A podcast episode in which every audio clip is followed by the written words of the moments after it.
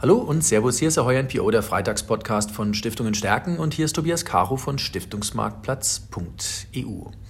Der heutige Freitagspodcast ist wieder ein Freitagspodcast kurz vor Weihnachten. Ich habe mich verabredet mit Timo Steiner, dem Stiftungsexperten von der GLS Bank. Herzlich willkommen im Freitagspodcast, lieber Herr Steiner. Und ja, ähm, wir wollen ein bisschen darüber sprechen, über das Anlagejahr 2022 und über das Anlagejahr 2023. Wobei wir uns nicht in dem vergehen, dass wir Prognosen wagen, sondern wir wollen einfach mal schauen, was bräuchte es denn aus Stiftungssicht, mhm. um einfach mit dem, was wir momentan vor der Brust haben, weil die Fakten haben sich schon ein bisschen geändert. Was brauche ich denn, um hier das Stiftungsvermögen solide, sachgerecht anzulegen? Das sachgerechte Anlegen ist ja das Wichtige. Ähm, zunächst mal die erste Frage. Wie würden Sie das Jahr für sich bewerten. Was ist es für ein Jahr? Ist es dieses außergewöhnliche Jahr gewesen? Der Zinsanstieg soll angeblich einer gewesen sein, den es, den es so das erste Mal seit 500 Jahren gegeben hat. Also ein 500-Jahres-Ereignis. Würden Sie dem Jahr 2022 auch so eine Besonderheit zuschreiben? Also ich denke auch, das Jahr 2022 war ein ähm, sehr besonderes. Ich meine, zum einen sind wir ja noch ein Stück in der Pandemie, die ja auch ein sehr außergewöhnliches Ereignis war, beginnt äh, 2020 langsam in eine Situation gekommen, wo man gefühlt hat, ja, es wird ein bisschen entspannter, es wird ein bisschen ruhiger, die Welt wird vielleicht wieder in Anführungszeichen normaler. Ähm, und genau in dem äh, Kontext hat sich ja dann der äh, furchtbare Ukraine-Krieg ähm, entwickelt, der mit den ganzen Folgen, die im Grunde schon vorher angelegt waren, gestörte Lieferketten, eine aufkommende Inflation, die man dachte, sie wäre transitorisch, die ja dann sich durch Krieg und alles, was wir dann hatten, ähm, mit Gas, Öl und äh, die bekannten Themen äh, ja dann schon verdichtet hat zu ähm, ja, schon ein sehr ausgewöhnliches Ereignis mit sehr hohen Inflationsraten, die wir auch alle nicht kannten, äh, zumindest nicht die letzten, glaube ich, 10, 15, 20 Jahre, würde ich mal sagen. Worauf die Notenbanken ähm, wiederum reagieren mussten, hinter der Kurve ja. laufend die Zinsen zu erhöhen. Die Amerikaner schon ein bisschen weit vorgelaufen, wir noch mit der EZB hinten dran. In Emerging Markets, in vielen ja. schon noch mal ein Stück weiter. Also da ist mhm. man schon relativ gut vorangekommen. Genau. Und das hat halt ähm, dazu geführt, auch mit natürlich den, den ganzen Ängsten, die der Krieg auch nochmal mitgebracht hat, die ich eigentlich jetzt aus meiner Welt mit Mitte 40 ähm, gedacht habe, Kalter Krieg, das war eine Geschichte, die hat man mit 11, 12 ähm, Wiedervereinigung, Perestroika gedacht, der wäre beendet. Und jetzt wieder ich sag mal, Ängste auch aufkamen, eskaliert der Krieg vielleicht zu was komplett Dystopischen. Ähm, Ne, wie reagiert man auf die ganzen Themen auch mit äh, Gas, wovon wir stark abhängig waren und uns auch mehr abhängig gemacht haben, ne, die äh, letzten Jahrzehnte. Also es kam schon sehr viel Außergewöhnliches äh, zusammen. Insofern würde ich dem, was Sie gesagt haben, schon auch äh, recht geben. Es ist ein sehr außergewöhnliches Jahr, was, glaube ich, auch einige Themen, die wir bisher ähm, eigentlich für selbstverständlich gehalten hat, noch in Frage stellt. Mhm. Was sind das für Themen? Also was würden Sie sagen, was, was rückt da auf die Agenda viel weiter nach vorne als vielleicht vorher? Ähm, also was für mich ähm, ein ganz wichtiger Punkt, auch mal ganz nüchtern betriebswirtschaftlich gedacht, haben wir, glaube ich, die letzten 10, 15 Jahre ähm, der Gewinnoptimierung, ne, der Erhöhung der Effizienz auch sehr viele betriebswirtschaftliche Logiken auch untergeordnet. Keine Lieferketten diversifiziert, keine Resilienz aufgebaut für Krisen, Lagerhaltung eigentlich komplett äh, sein lassen, mal so im Wesentlichen. Ähm, und wir waren eigentlich wenig resilient gegenüber Krisen und dementsprechend auch jetzt relativ schlecht auf die aktuelle auch ähm, vorbereitet, was ja dann ein Stück weit auch zu diesen hohen Inflationsraten ja auch ähm, geführt hat. Ne? Jetzt haben wir zwei uns auch auf dem Stiftungstag in Leipzig mhm. Ende September getroffen. Das Oberthema dort war Nachhaltigkeit. Da wäre dann meine Frage, wie passt jetzt das Thema Nachhaltigkeit in diesen neuen Kontext rein? Das eine. Das andere Wort, was ich für mich von, den, von diesem Stiftungstag, aber auch von anderen Stiftungsveranstaltungen im Herbst mitgenommen habe, war das Thema Zeitenwende. Heißt Zeitenwende, wenn ich das jetzt mal aufs Stiftungsvermögen beziehe, dass ich tatsächlich heute für morgen ein bisschen was anders machen muss, als ich es bis Februar diesen Jahres gemacht hätte als Stiftung? Muss ich tatsächlich ein bisschen umdenken in Ihren Augen?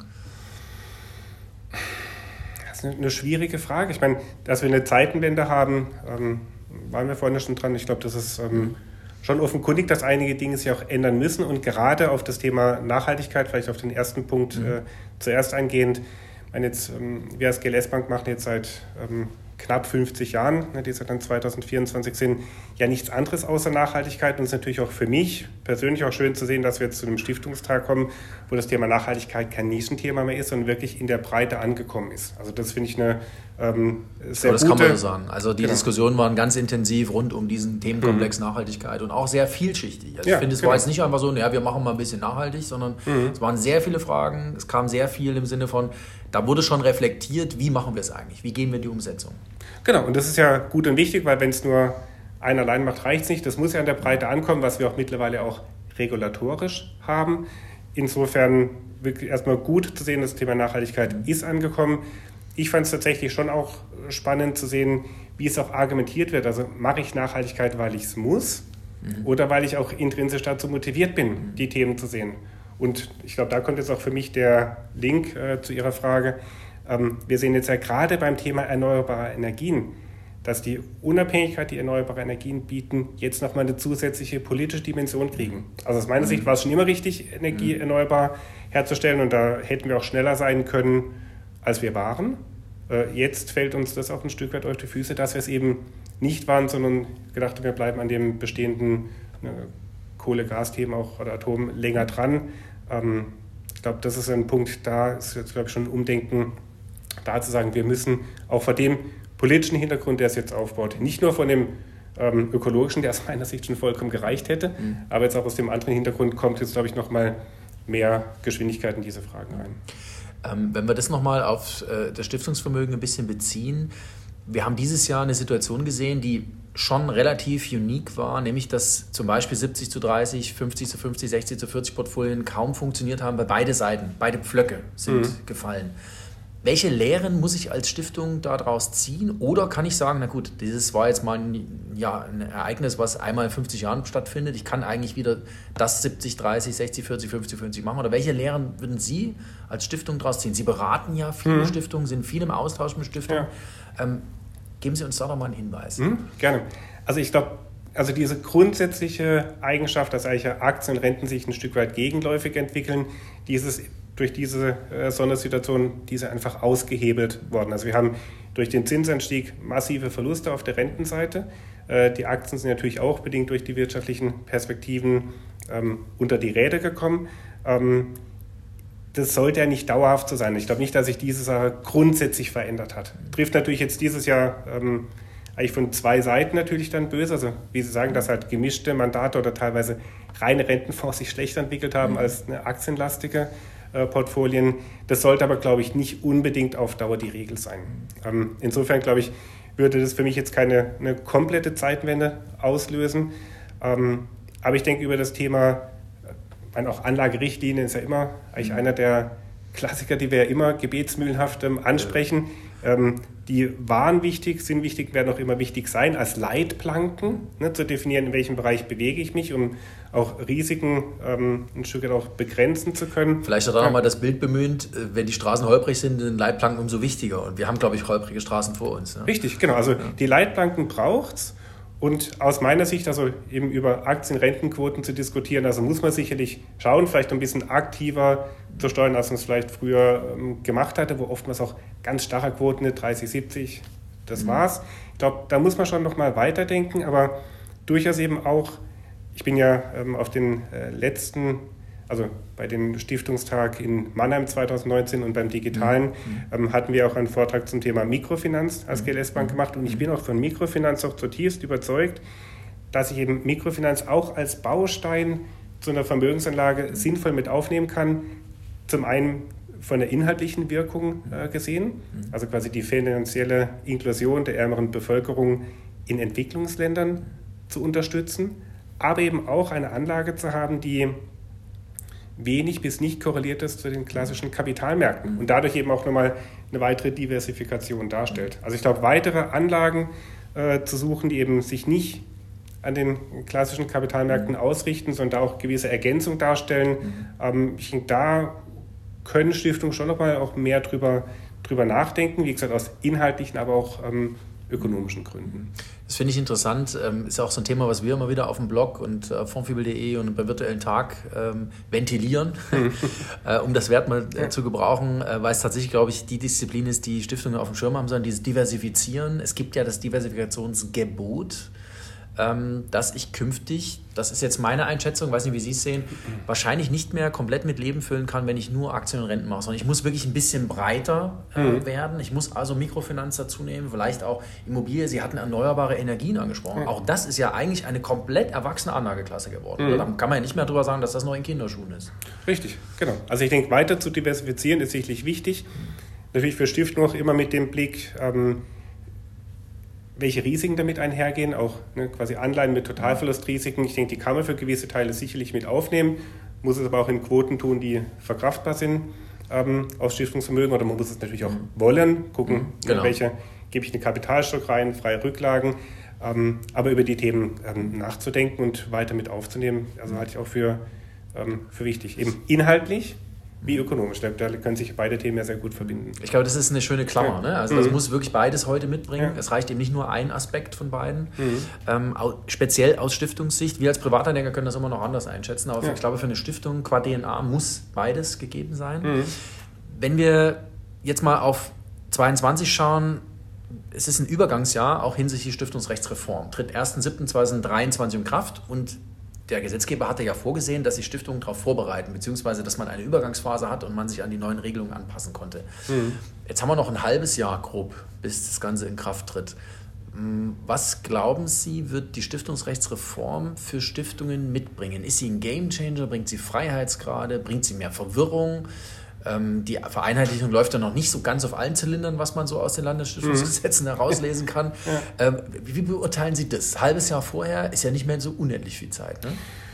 Das ist richtig. Ähm, und ich glaube, es wird sich relativ viel daraus ergeben. Ich meine, wir haben natürlich erstmal, glaube ich, der grundsätzliche Vorteil, dass die unterschiedlichen Landesgesetze in BGB vereinheitlicht sind. Ich denke, ne, das ist ja schon viel diskutiert, ähm, glaube ich, ja äh, bekannt.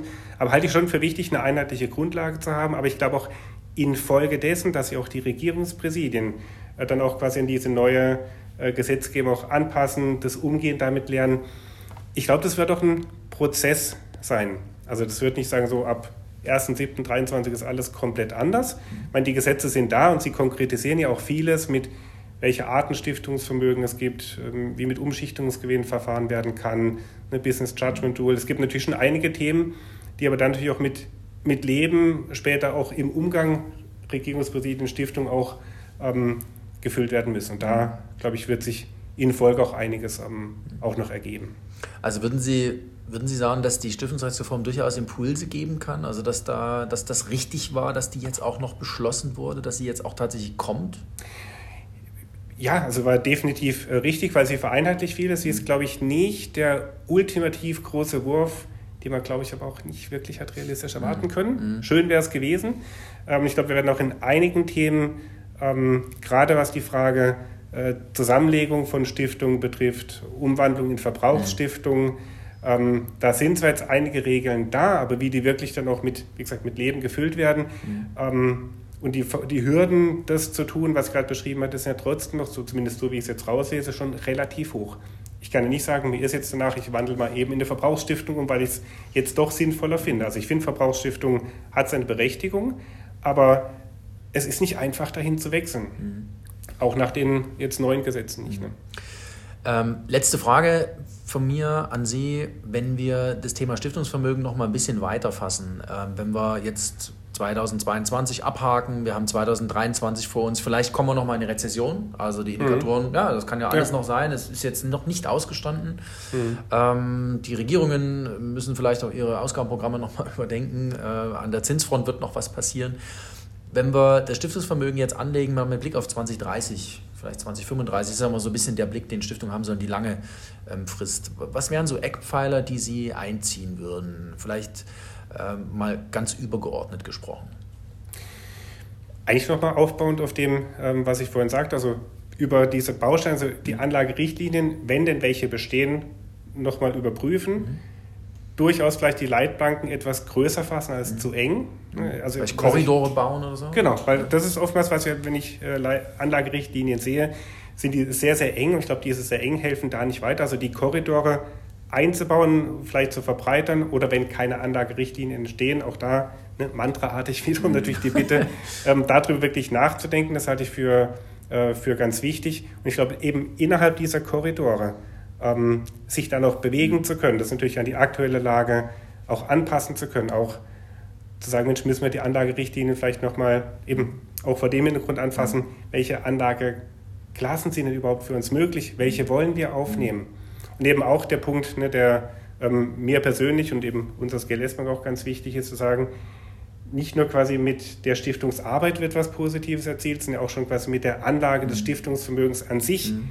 können ja schon sehr positive ähm, Aspekte ausgelöst werden. Und die vielleicht auch eben nochmal zu konkretisieren, auch von der, nicht nur von den Korridoren der mhm. Anlageklassen oder welche Anlageklassen aufgenommen werden sollen, sondern auch die Frage Nachhaltigkeit, Wirkung. Wir stehen wieder zu. Was ist uns wichtig, auch über diese inhaltlichen Themen quasi auch in die Anlagerichtlinie zu gehen, mhm. ähm, wäre aus meiner Sicht ein, also ist ein Impuls, den ich da gerne geben ja. möchte. Jetzt haben Sie gerade gesagt, Sie äh, haben natürlich mit Stiftung viel zu tun. Sie beraten Stiftungen. Stiftung mhm. kommt zu Ihnen mit einer Anlagerichtlinie, wo dann bestimmte Sachen einfach zu eng gefasst sind.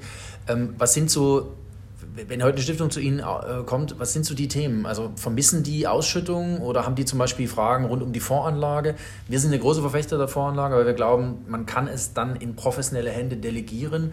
Ähm, sind das so Fragen, die Stiftung momentan tatsächlich umtreiben? Von meinem Gefühl her schon. Ist das auch Ihr Gefühl bzw. Ihre Wahrnehmung im täglichen? Absolut. Also ich denke auch die, die Voranlage oder auch also in, in strukturierten Angeboten es zu haben, ähm, ist schon wichtig, allein für die Frage der Rechnungslegung, die man sich mit zu vielen Einzeltiteln auch irgendwann schwierig macht. Ähm, also die, die Voranlage definitiv ist ein, ist ein wichtiger Punkt. Natürlich auch zu fragen, eben, wenn die Anlagerichtlinien da sind, auch ein Stück zu gucken, wo in welche Richtung müsste man sie vielleicht auch neu denken. Mhm. Ne, weil wenn die Anlagerichtlinien eben ein sehr enges Korsett geben, dann kann ich mich natürlich auch angebotsseitig nur in diesem engen Korsett mhm. Aber zu sagen, Mensch, da wäre es vielleicht sinnvoll, auch nochmal Impulse zu setzen, warum es auch sinnvoll sein kann, die Anlagerichtlinie zu verändern. Das ist was, was ich eben, mhm. was ich sehr oft äh, quasi auch erlebe und vor dem Hintergrund auch ähm, ja, zurückspiele, weil natürlich, wenn Mikrofinanz nicht in den Anlagerichtlinien steht, darf ich sie eigentlich nicht empfehlen, aber ich halte es für sinnvoll. Ne, mhm. Deswegen diese Schleifen nochmal äh, zu drehen und vor dem Lichte die Anlagerichtlinien ähm, zu prüfen, ist ein ähm, sagen wir, Punkt, der mir oft begegnet. Natürlich auch die Frage, ähm, wie gehen wir jetzt mit den aktuellen Verlusten um, die Sie vorhin beschrieben mhm. hatten. Auch die werden eine Zeit dauern, bis die sich wieder mhm. ähm, auswachsen. Aber erstmal, glaube ich, über die Buchverluste auch für eine Stiftung gut tragbar mhm. sind. Ne, das Geld darf ja nicht benötigt werden. Ne? Das ist ja der Kapitalstock meistens. Ähm, ja, aber über die Fragen auch Ausschüttung natürlich ähm, zu gucken, wo können ähm, auf der einen Seite, und das ist vielleicht nochmal ein Punkt, der kommt schon nochmal mehr dazu aus meiner Wahrnehmung. Also Ausschüttung war ja schon immer ein wichtiges Thema für Stiftungen, also aus der Logik raus ähm, ja schon ähm, angelegt. Aber auch schon die Frage realer Kapitalerhalt durch die hohen Inflationsraten, die wir gerade diskutiert haben, äh, kommt die Frage schon mehr auf.